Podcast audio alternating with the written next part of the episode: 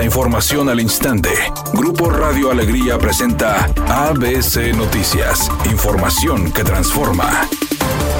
¿Qué tal? Muy buenas tardes, esta es la información. A propuesta de la bancada del PRI en el Congreso de Nuevo León, se aprobó crear una comisión especial que investigue las renuncias de diputados locales. La Comisión de Coordinación y Régimen Interno sostuvo una sesión para poner sobre la mesa el acuerdo de conformación. Posteriormente, el asunto se subió a la sesión ordinaria del Pleno, el cual compone esta comisión especial con la diputada priista Lorena de la Garza como presidenta, el emesista Roberto Farías como vicepresidente y la panista Lilia Olivares como secretaria. La votación fue por cédulas y arrojó 26 votos a favor, 10 en contra y 0 abstenciones. De esta manera, la Comisión Especial para investigar las causas reales de las sistemáticas renuncias y el acoso en contra de diputados de oposición fue integrado oficialmente.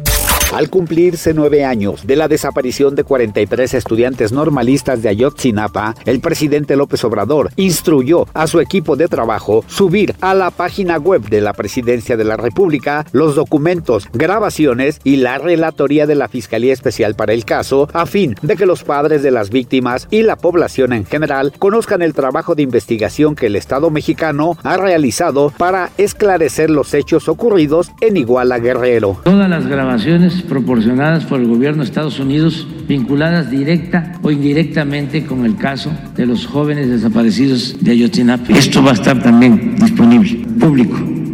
El delantero argentino Germán Berterame entrenó con Monterrey después de tres meses tras su fractura en el pie izquierdo ante el Portland Timbers en la League's Cup. Germán Berterame, que hizo trabajos en cancha por primera vez después de su lesión, y Berterame, bueno, fue operado a principios de agosto tras la fractura en el pie y ahora, luego de casi tres meses fuera de la actividad, ya tiene un poco más de movilidad en cancha y volvió a pisar el terreno de juego, comenzando su etapa de rehabilitación. El delantero de 24 años de edad está trabajando bajo la supervisión del cuerpo médico de los Rayados de Monterrey.